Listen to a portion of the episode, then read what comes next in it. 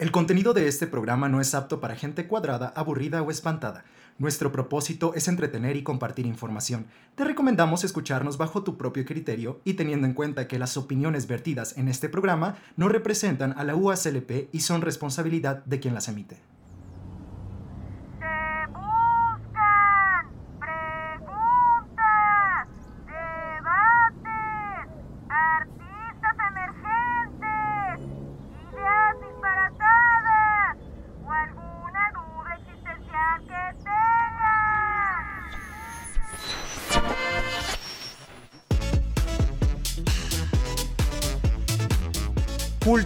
La UASLP presentan Naco, pero cool.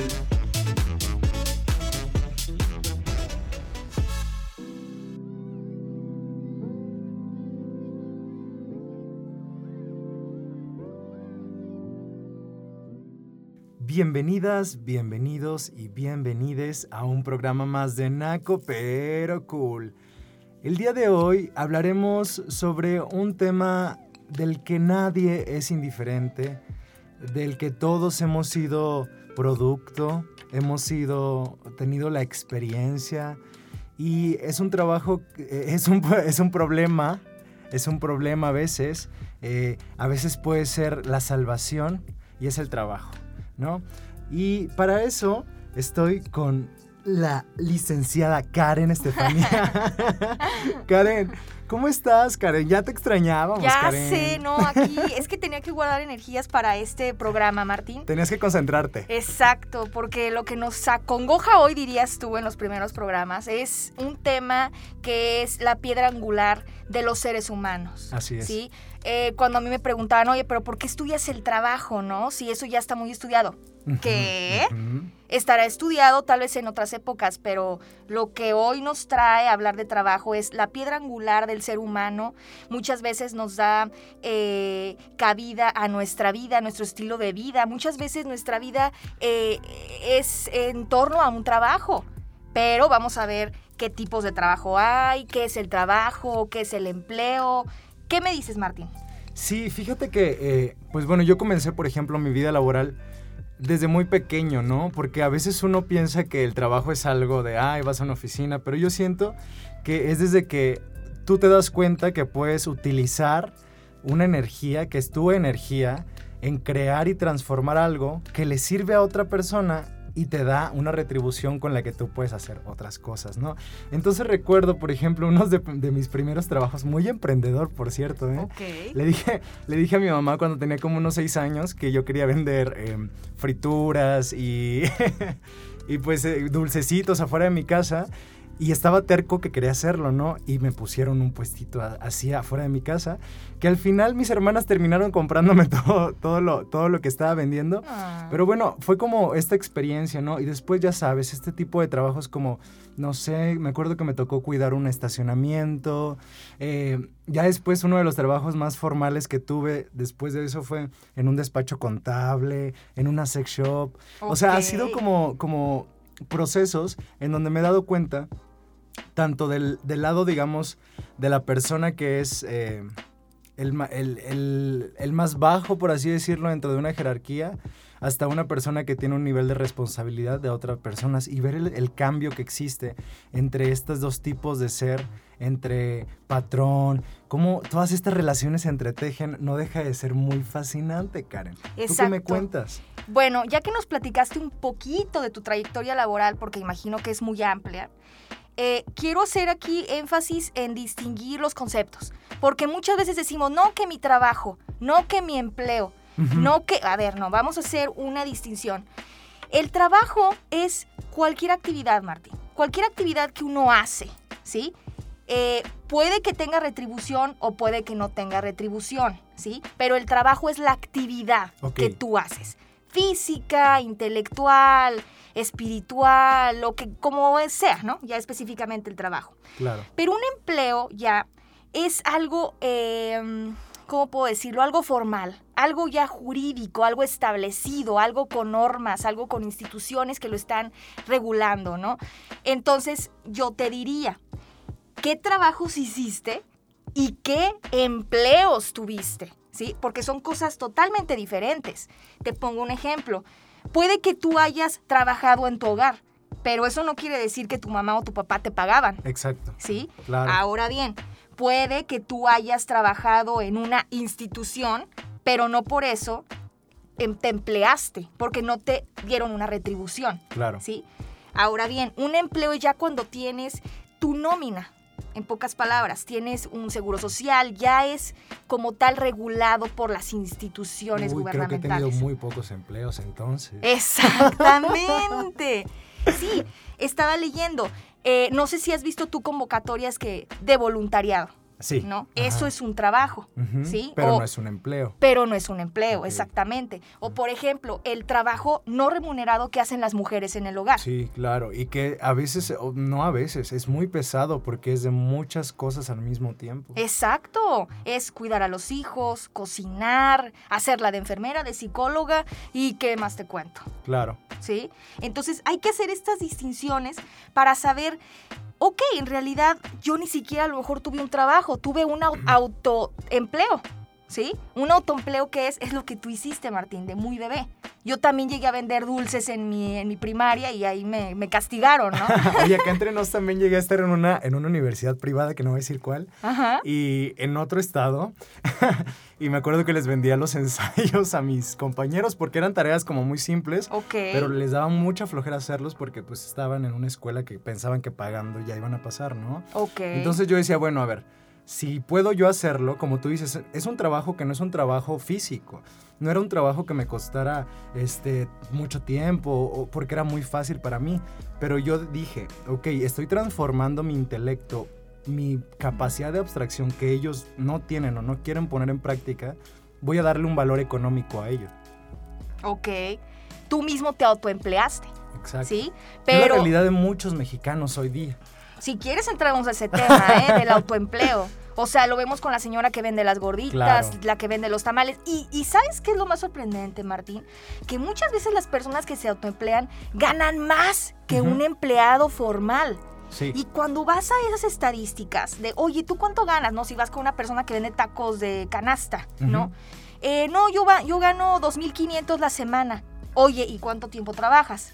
Pues mira, yo empiezo a cocinar a las 5 de la mañana y termino todos mis tacos como a las 12 del día. ¿Cuántas horas son ahí? ¿No? Sí. Yo creo que es mucho menos que la jornada laboral que te paga 1.500 semanales. ¿no? Y son libres. La gente muchas veces busca la libertad, Martín. busca sentirse libre sin un jefe que te diga, que te, que te dé órdenes, ¿no? Y yo creo que esto también era lo que decías, Martín. ¿Qué onda con el trabajo y la felicidad? Claro.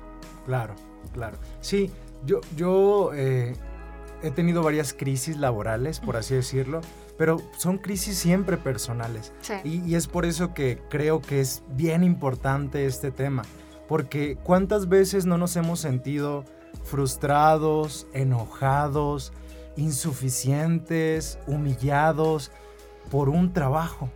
¿No? Y, y eso no se queda en el trabajo, eso te lo llevas a tu casa y lo cargas en la forma en la que te relacionas con otros. Y tienes esta, esta forma de ver la vida que permea el trabajo, pero las relaciones, pero tu familia, pero tu casa, pero la capacidad que crees que tienes, ¿no? Y, y creo que muchos de mis amigos que se quedaron sin empleos o conocidos que perdieron su, su puesto durante esta pandemia, veo cómo es costoso para ellos perder un cargo o perder ese estatus que al final también el empleo te da, ¿no? El ser nombrado como el jefe, como el encargado, Claro. como el gerente, como lo que tú quieras. Entonces, creo que es una es una es una de las cosas más importantes para hablar de bienestar Claro, y ya no hablar de felicidad, ¿no? Porque creo que es aún un poco más difícil. exactamente. Fíjate que tomas un, tocas un tema que a mí de verdad me puede muchísimo, que es cuáles son los indicadores para que un trabajo sea de calidad, ¿no? Como tú dices, calidad de vida. Ya no te vayas con Sí, felicidad, no, espérate ya un sí, poquito, sí, ¿no? sí. Eso es ya para primer mundo, ¿no? Ok, los indicadores para un trabajo que tenga calidad de vida eh, o calidad laboral es uno, un buen eh, salario. Vayan lugar. anotándose ahí a ver si tienen o no tienen lo que les vamos a decir para que vean si tienen o no un trabajo que les permita tener una calidad de vida según estos indicadores, que es lo mínimo, ¿no? Exacto, lo mínimo. Eh. Primero un salario que alcance. ¿sí? Pero ¿para qué alcanza? Bueno, para alimentarte, para vestirte, para la vivienda, eh, por eh, algún fondo de ahorro que puedas ahorrar, este, para tus hijos, para la educación de tus hijos. Bueno, eh, ya haciendo un, pa- un paréntesis, ya los salarios de ahora no alcanzan para tener hijos. Ya No. los hijos son un lujo, Sí. Dios mío. Sí. Bueno, ese sí. es el salario. Que tenga prestaciones, Martín. Que puedes acceder a comprarte una casa, a comprarte un auto, eh, a adquirir bienes de consumo. Eh, otro indicador es que te dé identidad. Lo que tú decías. Mis amigos se quedaron sin empleo y se quedaron sin nada que los Uf, sostuviera. qué fuerte. Porque su trabajo les daba todo, Martín. Desde un uniforme hasta una identidad en la que tú puedas desempeñarte en la vida. ¿De Claro. dónde trabajas? Yo trabajo en, Claro. no sé, en, En el gobierno. en el por así gobierno. decirlo, así en ¿sí? general. Ajá. Ah, ok, cuéntame de tu trabajo. Un trabajo te da identidad, te da un tema de plática, te da sentido de pertenencia, te da muchísimas cosas, Martín, ¿sí? Por eso yo digo, el trabajo es la piedra angular del ser humano. Eh, otro indicador me parece que es, bueno, esos son los principales, ¿sí? Claro. Un buen salario, prestaciones, que te dé identidad, que te sientas cómodo. Lamentablemente, Martín, estamos en una época donde eh, la mayoría de los empleos se está convirtiendo en precarios, empleos precarios. ¿Esto qué es? Darle la vuelta a esto, ¿no? De la calidad de vida, de la calidad laboral. Y es un trabajo que pagan una miseria, que no tiene prestaciones, que no te da identidad, porque muchas veces los contratan por otras empresas, por el outsourcing, ¿no? Exacto. Entonces, pues esto es un, em- un empleo precario. Lamentablemente, el mundo laboral está transitando para este tipo de, de empleos y por eso el autoempleo o los micronegocios están aumentando.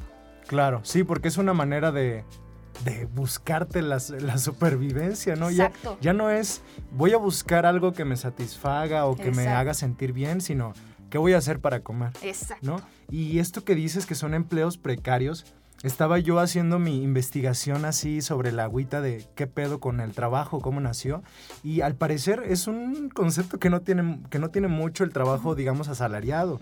Porque antes la esclavitud durante muchísimo tiempo, y hablemos de más tiempo del que tiene eh, esto que para nosotros es como súper natural de, ay no, este, te empleo y yo te pago y te doy prestaciones. Pareciera que para nosotros eso ha existido desde siempre. Pero si ponemos a escala la historia de la humanidad, la esclavitud fue aceptada como una de las maneras de producción pues, de- de- que fuera como lo más aceptado, ¿no? Y fue en todo el mundo. Entonces, ¿qué, qué a lo mejor qué, mm, qué perversa puede ser esta línea conductual, pero decir, conductora, perdón, que pasamos de la esclavitud al trabajo asalariado, pero ¿con qué situaciones? O sea que el trabajo asalariado podría quizá llegar a, a- a rozar en la esclavitud, ¿no? En estas condiciones veladas de, "Ah, bueno, sí, te quito, te, te exploto, pero no tanto, te doy la libertad que tú crees que tienes. Exactamente. Y fíjate, Martín, tocas un tema súper importante que es la cronología. A ver, ¿de dónde venimos, no? Efectivamente hemos pasado por diversas fases históricas que nos explican más o menos el trabajo. No me voy a ir muy atrás, pero por ejemplo, eh, a partir de los años 80, Martín, bueno, antes de los 80 vivíamos en un estado benefactor. Eh, aquí en México podemos verlo con Lázaro Cárdenas. ¿ok? Había buenas, eh, buenos trabajos, este, no éramos tanto de población, la gente tenía sus hijitos y les iba bien. De hecho, solo trabajaba el padre. En el caso de mi familia, solo trabajaba mi papá, mi mamá ya no trabajó. En el caso de muchos amigos también. Bueno, había, pues bueno, esto fue durante los 90. Yo hablo más como de los 60, 50, 70, esa época, ¿no? Después en los años 80, Martín, ¿qué crees? Eh, con el presidente Miguel de la Madrid empieza a consolidarse, bueno, primero a gestarse y luego ya se consolidó posteriormente eh, con este presidente Miguel de la Madrid, que es el neoliberalismo. ¿Sí? ¿Esto qué es? Abrirle la puerta total a la globalización. Tú ábrele la puerta a las empresas. Salinas de Gortari posteriormente vende muchísimas empresas públicas. Este, y ahí es donde el Estado se empieza a debilitar. Por tal razón, como el gobierno ya no le pone atención a su, pues, a su casa, sino todo al exterior, comenzó a descuidar el trabajo. ¿no? Las condiciones laborales. Y con el Tratado de Libre Comercio, Martín, ni te cuento. Se hizo un desmadre con las condiciones laborales, las personas empezaron a adelgazarse totalmente, las familias ya no podían adquirir la canasta básica, la pobreza aumentó, un montón de cosas que de verdad digo, wow, o sea, yo nací en los noventas, justamente cuando se estaba consolidando este periodo y, y yo eh, iba a escribir un artículo que se iba a llamar Los hijos de la crisis económica, Ok. ¿sí? Y somos Somos nosotros, nosotros, los ajá. millennials. Y luego posteriormente leo un artículo que decía que los millennials eh, vivimos deprimidos, ¿no? O sea, pero como si nos lo estuvieran restregando, ¿no? Ustedes viven deprimidos. Oye, pues ya empiezan a escribir en el artículo, sí. Han vivido un- tres crisis económicas, una pandemia, lo que ninguna eh, generación, eh, no tenemos un empleo seguro, no vamos a tener laborales. no vamos a tener hijos, pero yo digo, bueno, a ver, vamos a ser un poco positivos, ¿no? Probablemente a nosotros nos van a cuidar de viejos robots. Yo espero, sí, o sea, digo, si no Claro, tengo hijos, yo espero que un robot comprar uno y que me cuide, ¿no? De anciana, porque también vamos a vivir muchísimo tiempo, Martín. Claro, claro. no. Yo no sé para qué el ser humano se ha esforzado en prolongar la vida. Exacto. Si tú dijeras, bueno, después de los 40, 50, la mayoría de la gente va a querer seguir siendo produ- produciendo, compartiendo, creando, pero yo creo que, o sea, ¿para qué? ¿Para qué ¿Pa alargar qué? O sea, realmente, ¿no? Sí. O sea, ya hasta donde fue, pero los avances tecnológicos, en lugar de curar cosas, quieren que siempre permanezcas joven, operarte, Ajá. no dignificar la vejez, Ajá. que también es otro tema que después me gustaría sí, tocar claro, porque claro. ¿qué- cómo, ¿cómo vamos a envejecer con gracia, con, con- con grandeza de ser humano? Y, y creo que esta grandeza y esta dignidad de la que hablamos tiene mucho que ver con qué vamos a aportarle al mundo. ¿Por qué? Ujú. Porque muchas veces, como tú dices, los significados, o más bien las palabras, se confunden, ¿no? Y decimos trabajo, eso es lo que yo le aporto al mundo, trabajo. Pero, a ver, ¿realmente es tu trabajo lo que le estás aportando al mundo? ¿Es, es ese tu significado? ¿O qué, qué es, qué es aquello que, que quieres darle al mundo más allá de lo que estás haciendo como un trabajo mecánico? Claro, y yo creo que eso que tocas es súper importante hoy por hoy. Porque dices, a ver, dale algo, regálale algo al mundo de lo que tú eres, ¿no? Y yo creo que las redes sociales están, están explotando perversamente, porque también no es un sistema que tenga reglas, de, a ver, véndele a, la- a tu comunidad, a tu audiencia, lo que tú sabes. Ah, caray, este, pero si ni siquiera he tenido tiempo de explorar qué puedo venderles o qué. Eso es otra cosa bien importante también. O sea, está perverso, ¿no? Y luego sigo a un creador que es muy, muy positivo en esto. Dice, no, tú vende lo que... No vendas, más bien. Claro. Tú comparte con tu comunidad lo que tú eres. Va a ir saliendo poco a poco. O sea, parecería, Martín, que estamos viviendo una época muy complicada en cuestión de precarización en todos los sentidos. Claro. ¿sí? Y que nos ha llevado desde la crisis económica que ya venimos arrastrando anteriormente. Y que bueno, los, nosotros, nuestra generación es, ay, como que ya no me sirven las reglas que mis papás me, me educaron, ni las, ni las escuelas, o sea, tengo que salir del cascarón, y Claro. tengo que, yo creo que hasta, no sé, irte del país, irte de aquí, o sea, porque, no sé, o sea, como que siento que sí tenemos que salir de esta caja mental y a la vez esta caja territorial, ¿no? Para descubrir nuevos mundos. Claro, es que somos, hemos sido consumidos año tras año, década tras década por la incertidumbre. Pareciera que el mundo ya no se va a arreglar, sino que va a ir eh, indecreciendo, va a ir hacia su perdición, ¿no? Entonces, eh, ¿qué, qué tenemos que hacer? Acoplarnos a esa incertidumbre, aprender medio a navegar, pero no tenemos modelos que seguir. ¿Por qué? Porque los viejos modelos, porque los viejos esquemas de estudia, eso te va a dar a huevo un trabajo. Y ese trabajo, si lo mantienes 30 años, en, por- porque te va a dar para vivir, después vas a tener una jubilación y por fin vas a poder disfrutar de tu excelente, hermosa vida, ¿no? Ajá. Pero nosotros no tenemos ni oportunidades para tener eh, eh, estudios. Si los tenemos, son, no son insuficientes para conseguir un empleo. Si lo conseguimos, las condiciones del empleo no nos dan para quedarnos ahí por tanto tiempo, porque tenemos otros intereses y más cosas que tenemos que ir solucionando, ¿no?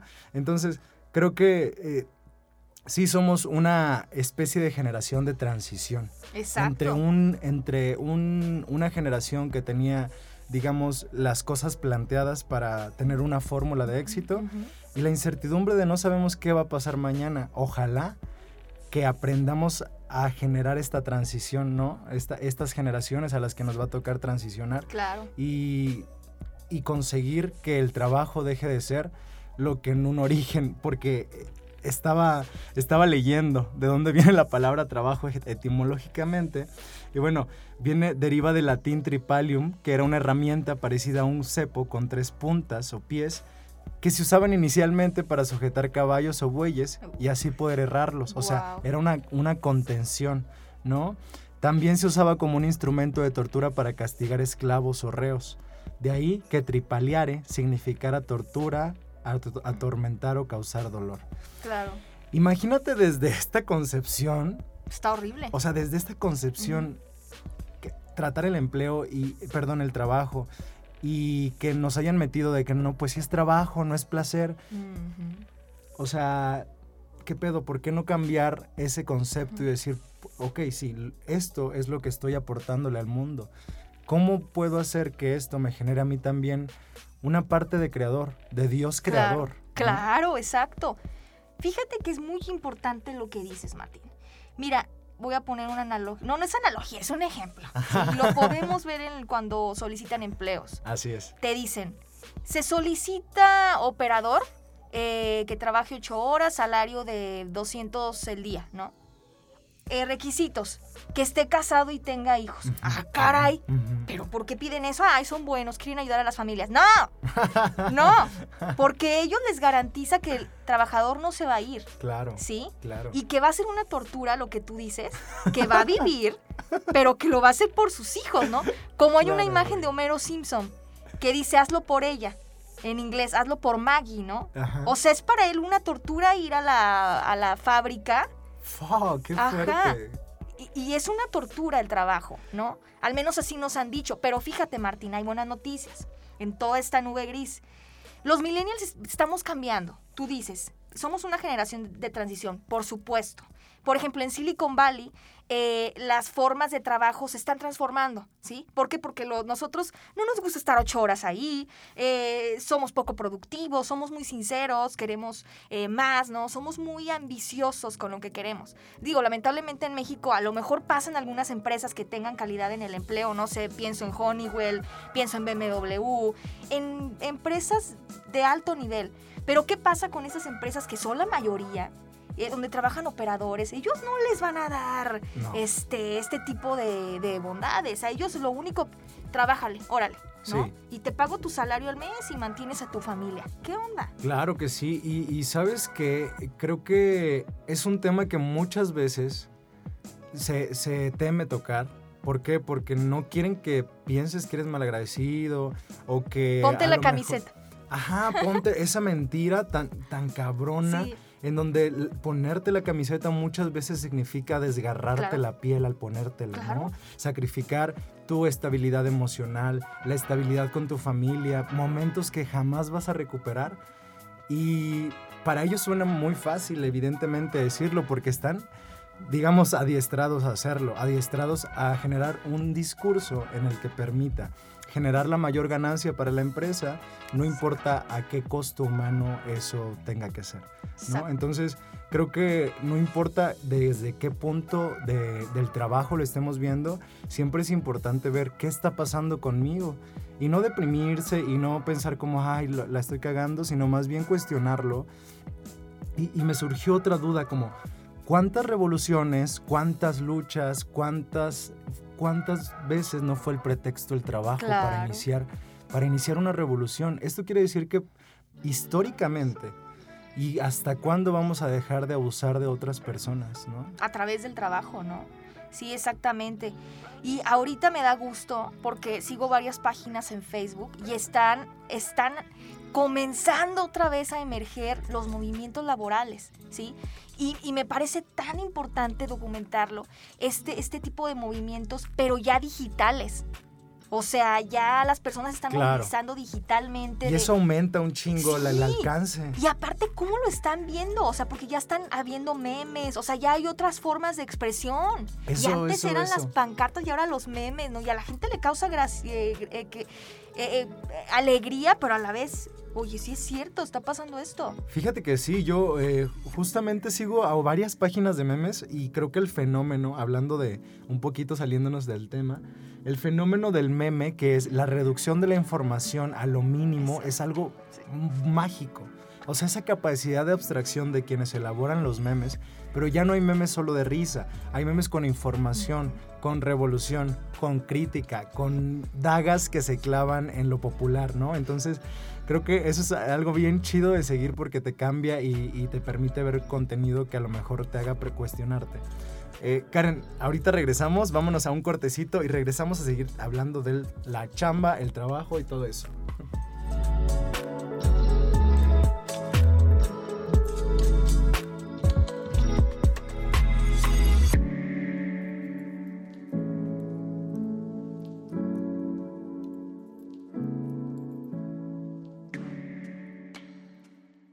Esto es Naco Pero Cool. Regresamos. Estás escuchando Naco Pero Cool. Regresamos.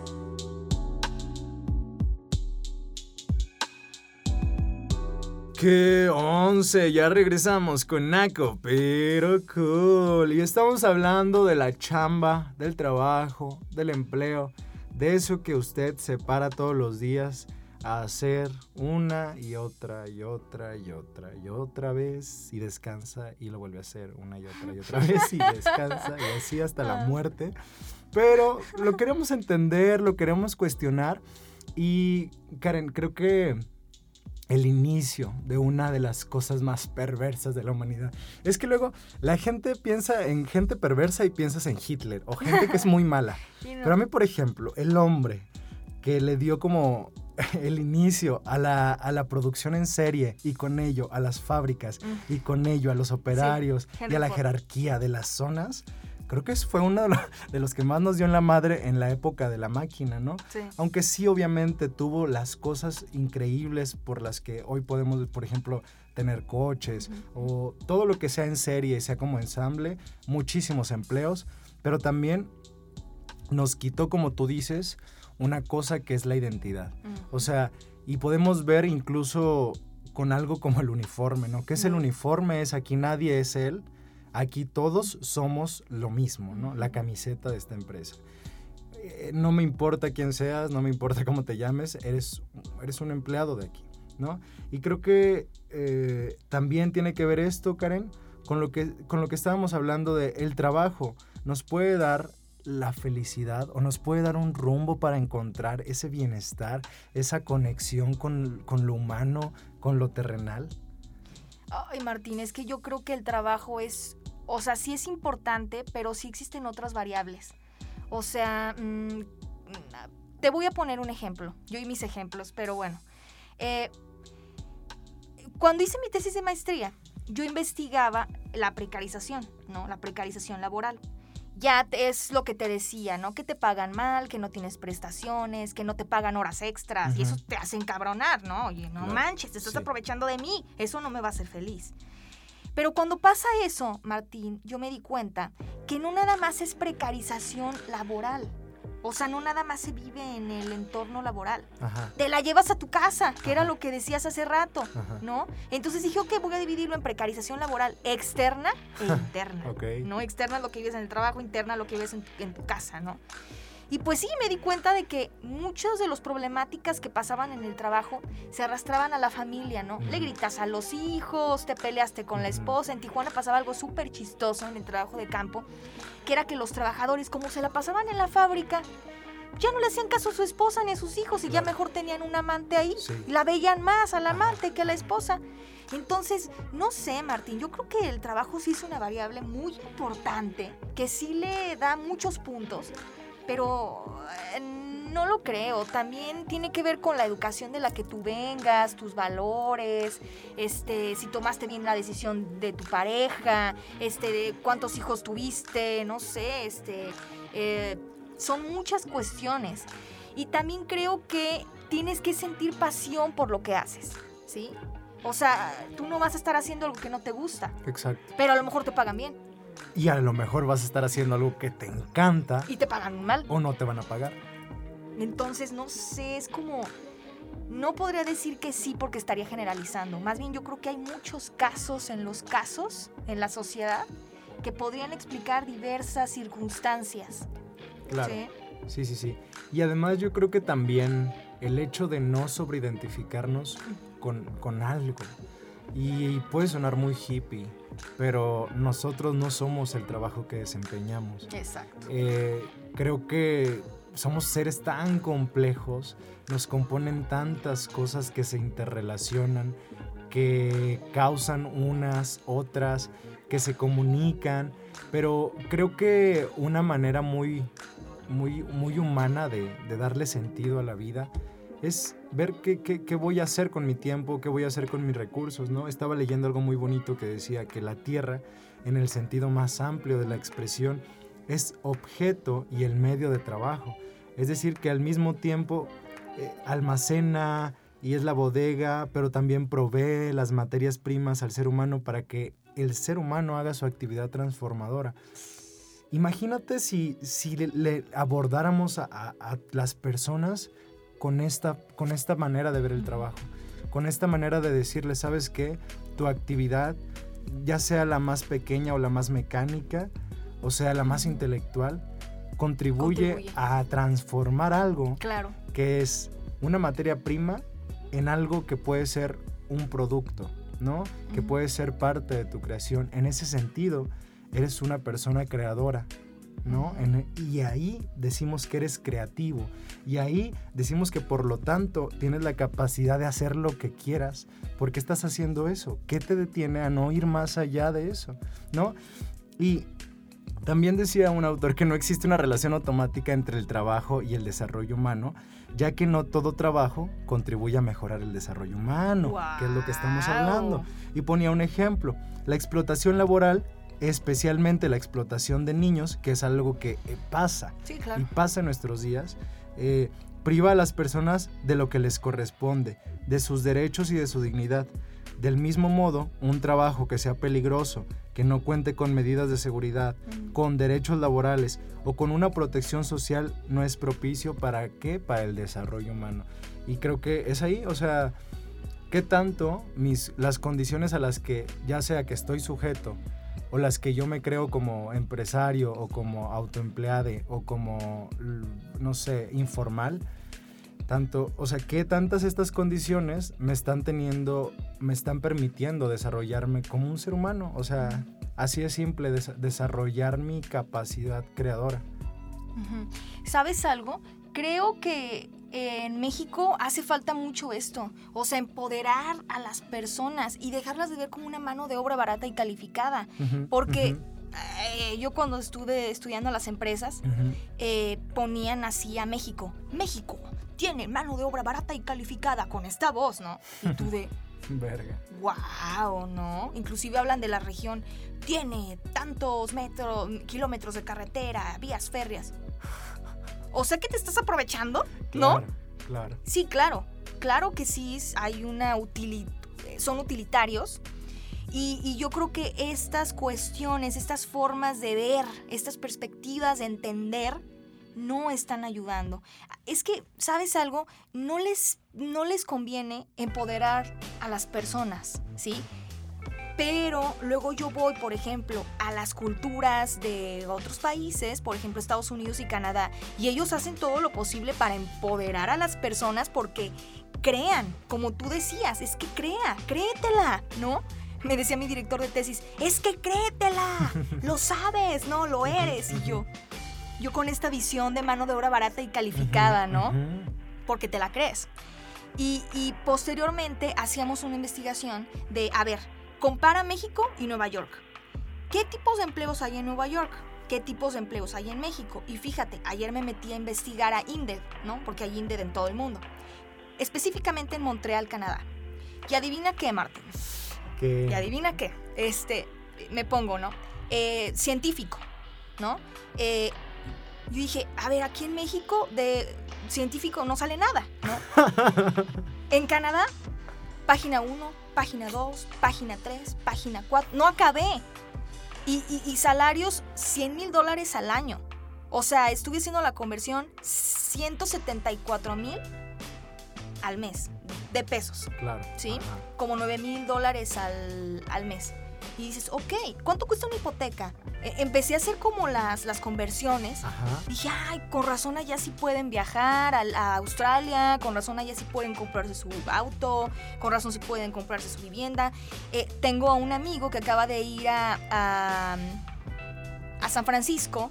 No, pasó por mí el investigador en, tu- en su Tesla, me mandó videos en el Golden Gate y yo, wow, un investigador en un Tesla. Suena algo irreal aquí, ¿no? Sí. No, o sea, no lo puedes creer.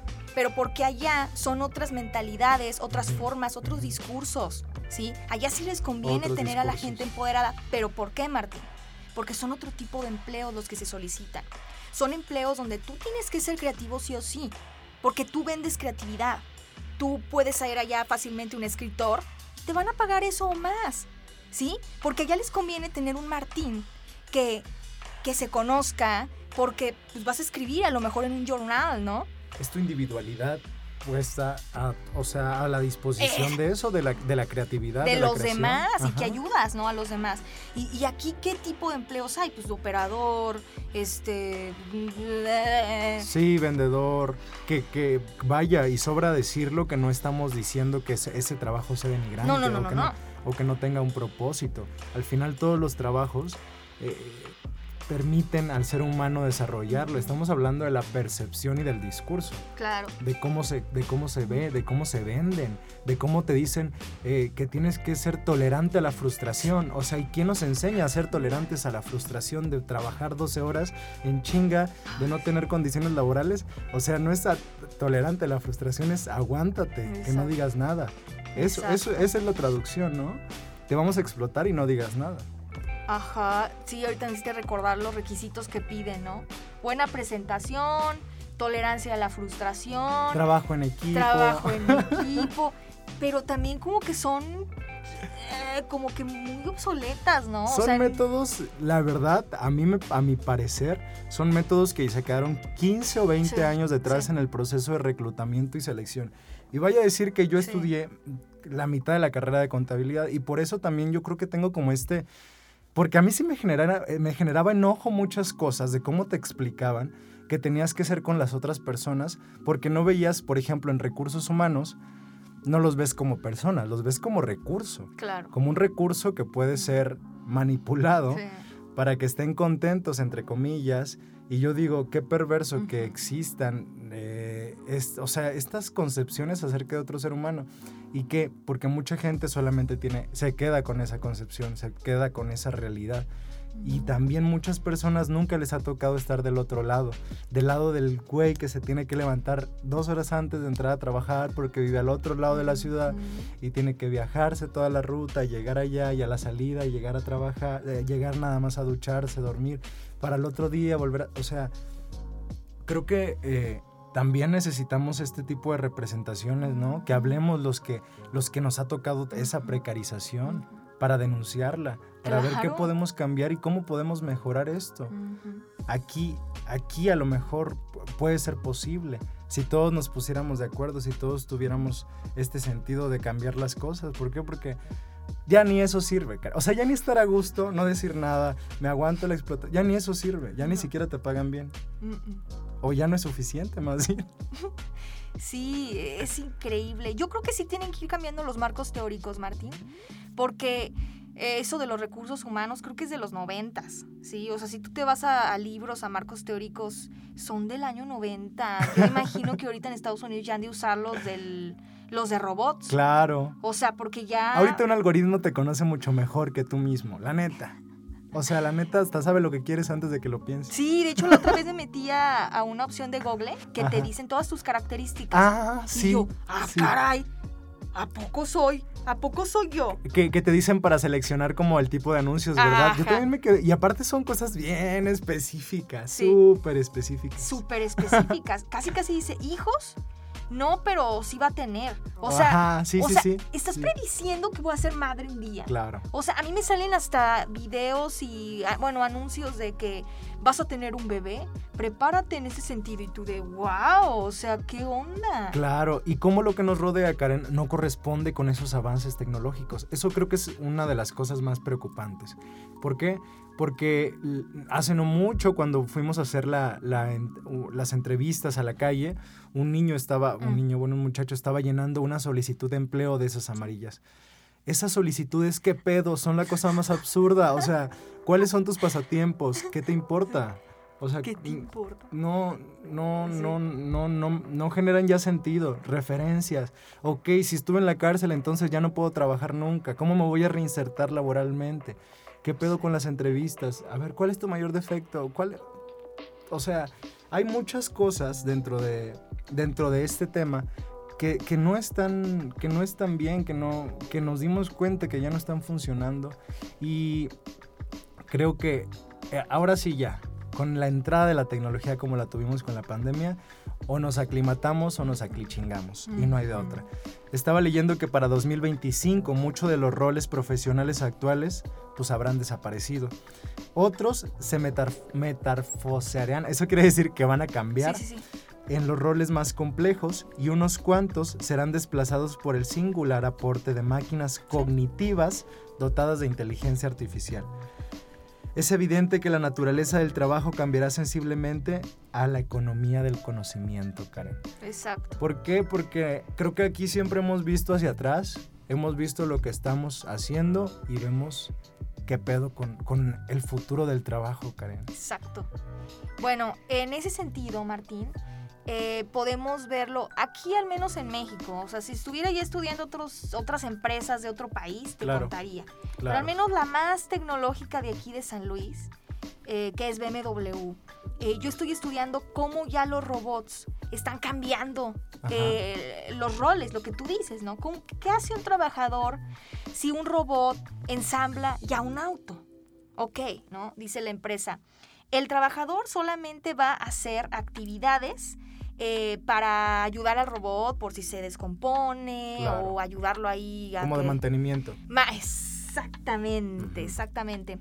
Entonces, el robot ya tiene, el robot, el trabajador ya tiene un papel secundario, Claro. ¿sí?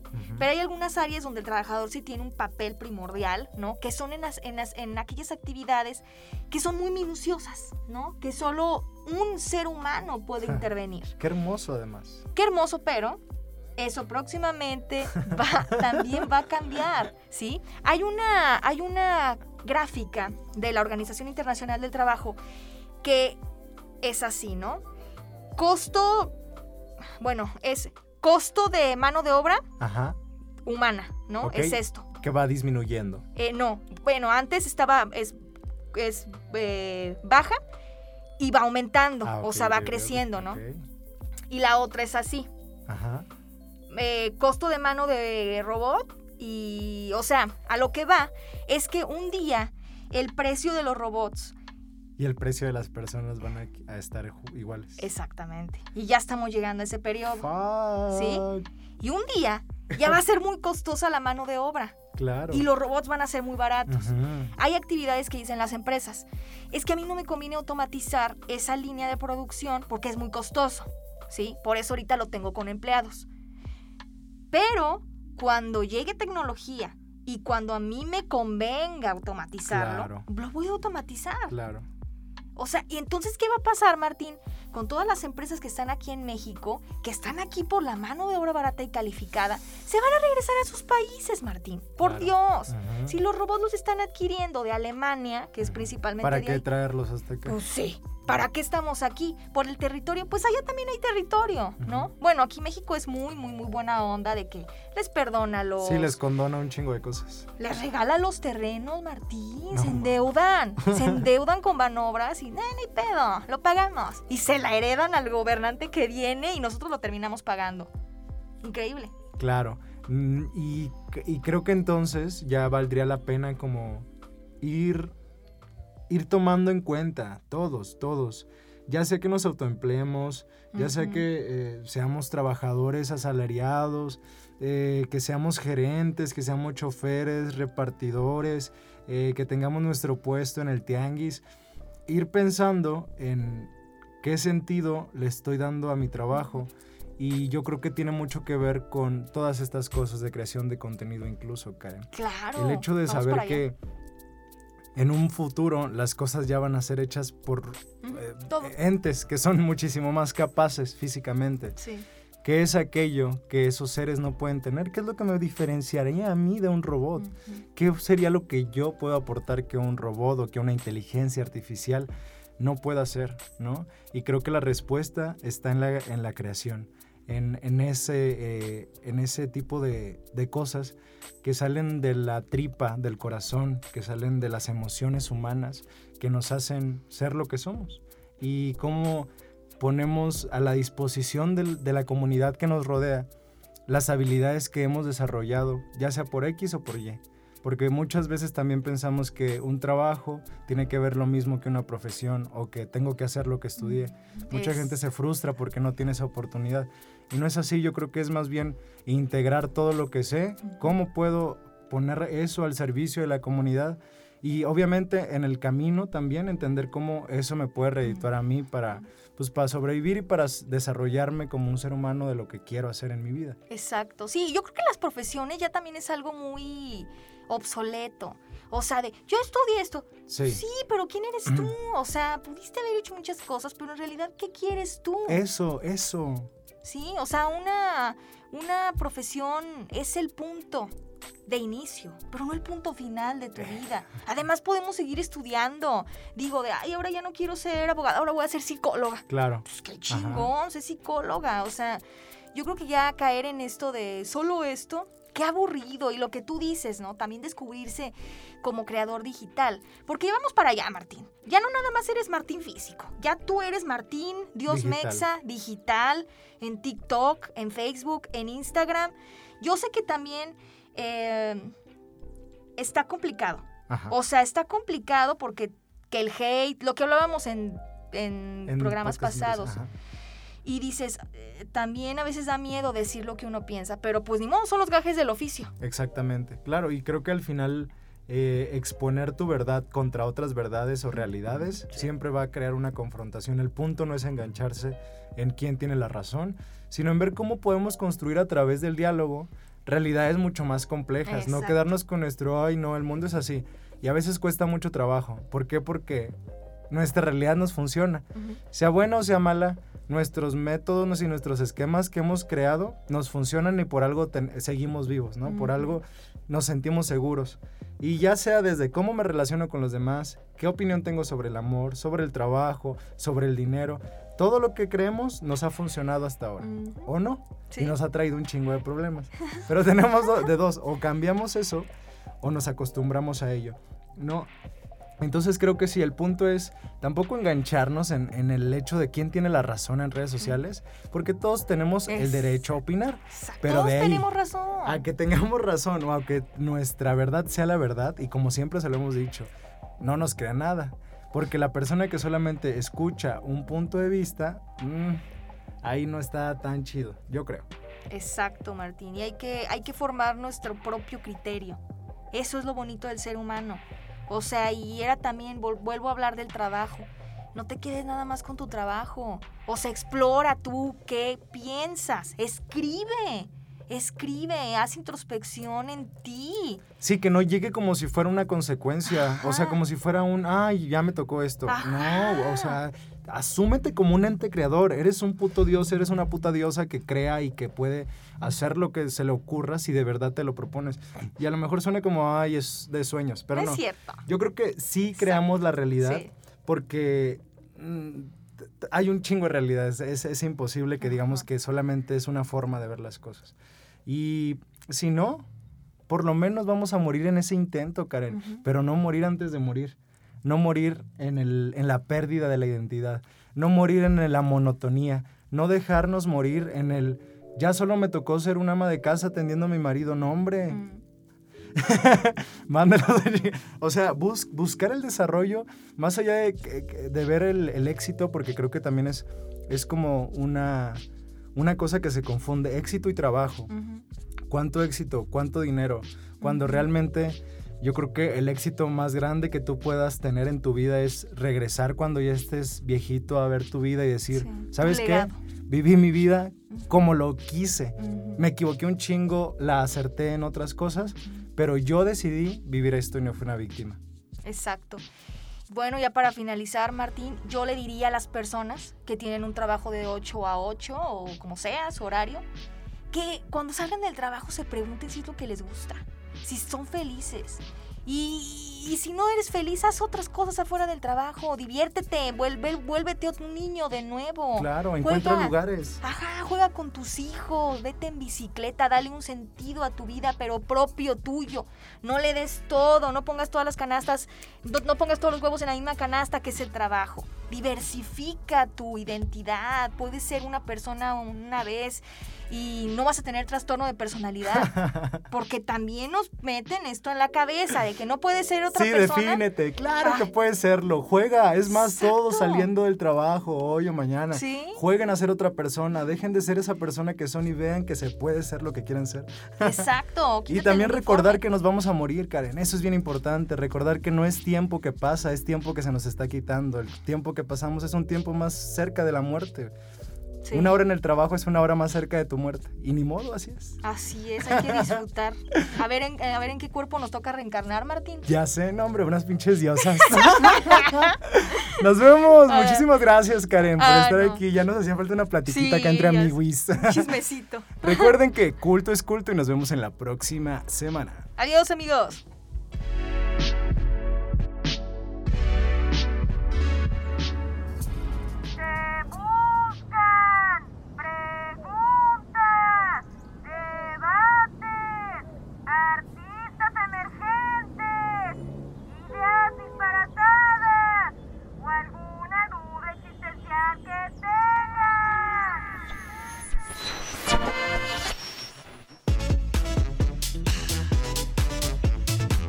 Culto y la UACLP presentaron Naco, pero cool.